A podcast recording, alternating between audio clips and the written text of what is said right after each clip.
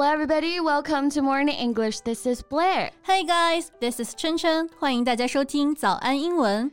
哎，晨晨，嗯，你有在现实生活当中见到过真假千金的这个剧情吗？啊，这不是电视剧才有的剧情吗？一个从小在穷人家长大的真千金，长大后被认回豪门，然后就走上了人生巅峰。Exactly. Yet in real life, these stories don't always have a happy ending. 现实生活往往要比电视剧要残忍多啊。比如说呢，最近我就关注到一起美国轰动的案件，一对夫妻的女儿因为手术并发症去世了，夫妻俩呢伤心欲绝的同时，意外发现女儿竟然不是他们亲生的。Wow.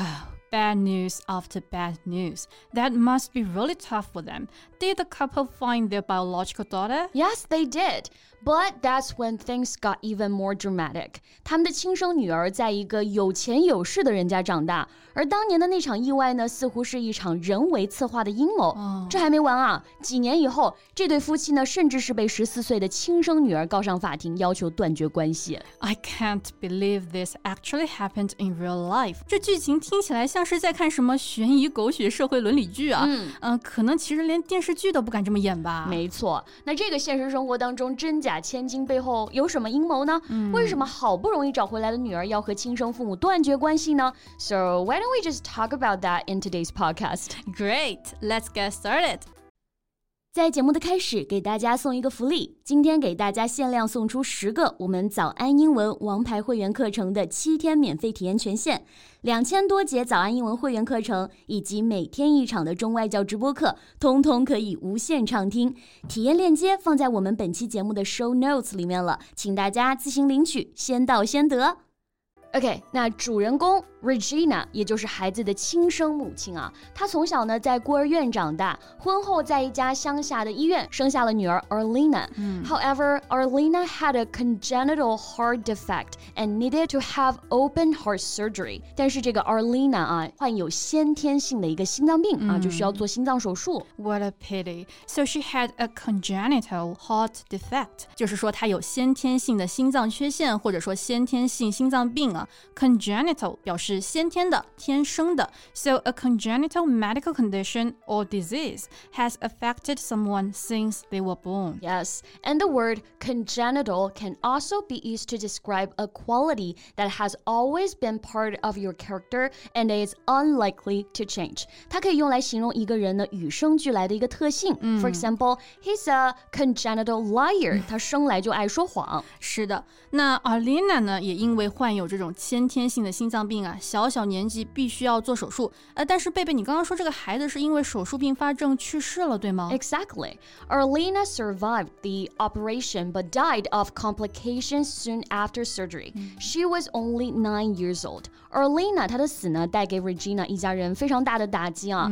但是更令他们震惊的是，医院检验了 Arlena 和父母的一个血型，发现完全无法匹配上。而之后的基因检测也确认了 Arlena 确实不是 Regina 的亲生女儿。Yeah, and after a few weeks, Regina found her real daughter Kim. Arlena and Kim had been the only two white infants born at that same hospital in that same week. 没错，检测就证明啊，Kim 才是 Regina 的亲生女儿。嗯、那 Regina 一家发现这件事后啊，十分愤怒，将当年的医院就告上了法庭。当时还是轰动了全美啊，这个事件。嗯，所以是医院不小心把孩子报错了，是吗？嗯，不仅仅是报错这么简单， 因为 Kim 她的养母多年以来呢都受到生育问题的一个困扰，所以这个有权有势的富豪家庭啊，很可能是支付了一笔费用给医院，以确保她能生下一个健康的孩子。The personnel at the hospital could have deliberately swapped Regina's healthy baby for an unhealthy one。唉，是的，医院的工作人员啊，可能将 Regina 生下的健康的孩子换成了一个有缺陷的孩子。那这里交换这个词，我们用的是 swap。S W A P to give something to someone and get something in return。没错，swap A for B 啊，就是说将 A 换成了 B。嗯，For example, can I swap my iPhone 12 for your new iPhone 14 Pro Max？深深，我想拿我的 iPhone 十二换你新买的 iPhone 十四 Pro Max，可以吗？No way，不可能的，你别想了。Okay, fine. Now back to Regina. She was convinced that the swap was carefully orchestrated by the hospital and the family family who raised Kim, her biological daughter。他坚信啊，医院和抚养 Kim 的家庭是精心策划了当年的这个调包事件。Yeah, orchestrate 就是精心策划的意思。我们知道名词 orchestra 就是管弦乐队嘛，那变成动词 orchestrate 就表示将乐曲编成管弦乐，也就引申出了精心策划的意思，尤其表示秘密的策划。To organize an important event or a complicated plan, especially secretly. Right. For example, I thought I could orchestrate a great surprise party, but no one showed up. 我以为我可以策划一场非常棒的惊喜 party 啊，但是没有人来。Oh, poor you，这也太惨了。 那说回 Regina，那虽然他认为啊这一切都是人为策划的阴谋，但是医院和 Kim 的养父却坚决否认参与其中，而且事发之后，两家人同时都将医院告上了法庭，并且两家人都获得了几百万美元的和解金。Exactly. After the switch came to light, both families sued the hospital and were ultimately awarded multi-million dollar settlements. Settlement 啊，在这里呢就表示解决争端的一个协议或者是和解。It refers to an official agreement or decision that ends an argument, a court case or a fight, or the action of making an agreement. Right. For example, leaders will meet tomorrow in an attempt to reach a settlement. 明天呢，领导 人将会召开会议啊，期望达成协议。没错，那这次法院判决之后，Regina 一家不仅是获得了一笔钱啊，还争取到了探视亲生女儿的权利。嗯但当时的他肯定想不到，他几年以后呢会再一次的站上法庭。那这一次呢，他是被告的角色，而原告是他十四岁的亲生女儿 Kim，希望和他断绝关系，剥夺他的探视权。 Yeah, Kim petitioned a state judge for a legal divorce from her biological parents with the intent to deny them visitation rights. 对，当时的 Kim 在法庭上几乎是歇斯底里啊，他控诉 Regina 毁了他原本的生活，说 Regina 一直说自己是买来的啊，甚至要求 Kim 改名叫 Arlena。 Yeah, and in the end, Kim won the case and Regina was deprived of the right to visit Kim. 最后呢，Kim 胜诉了，而 Regina 也被剥夺了探视 Kim 的权利。对，那 deprive d e p r R-I-V-E 啊，就表示剥夺、夺去。And deprive somebody of something means to prevent someone from having something, especially something that they need or should have. Yeah. For example, the heart defect deprived Arlena of the ordinary ability to function on her own. 心脏上的缺陷就剥夺了 Arlena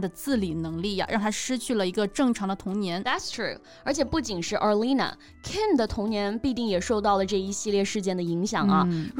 年出生之后被换了，他应该是会在一个幸福的家庭健康长大的。Yeah, looking back now, Kim said she didn't fully understand the impact of the decision at that time. 后来 Kim 在接受采访的时候啊，承认说她后悔当年和 Regina 一家断绝关系了，而且当年的她并没有意识到自己的决定到底意味着什么。没错，Kim 后来过得其实并不好，他不到十九岁就结婚生子了，后来呢又结过一次婚，一共和四个不同的男人生下了六个孩子。哇 She admits the years have been tumultuous and finances have been tight。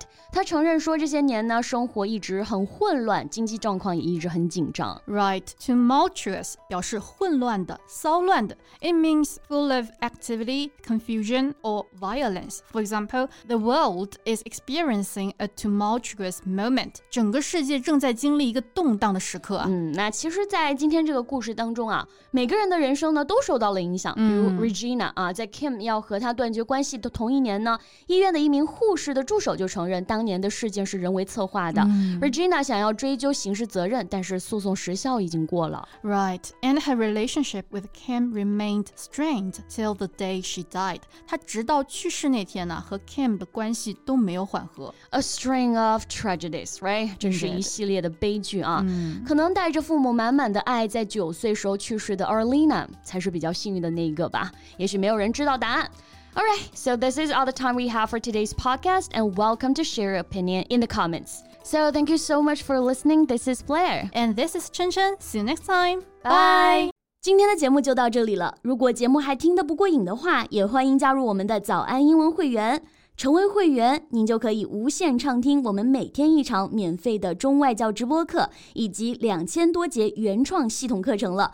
今天我们限量送出十个七天免费试听权限，试听链接放在我们本期节目的 show notes 里了，请大家自行领取，先到先得。This podcast is from Morning English.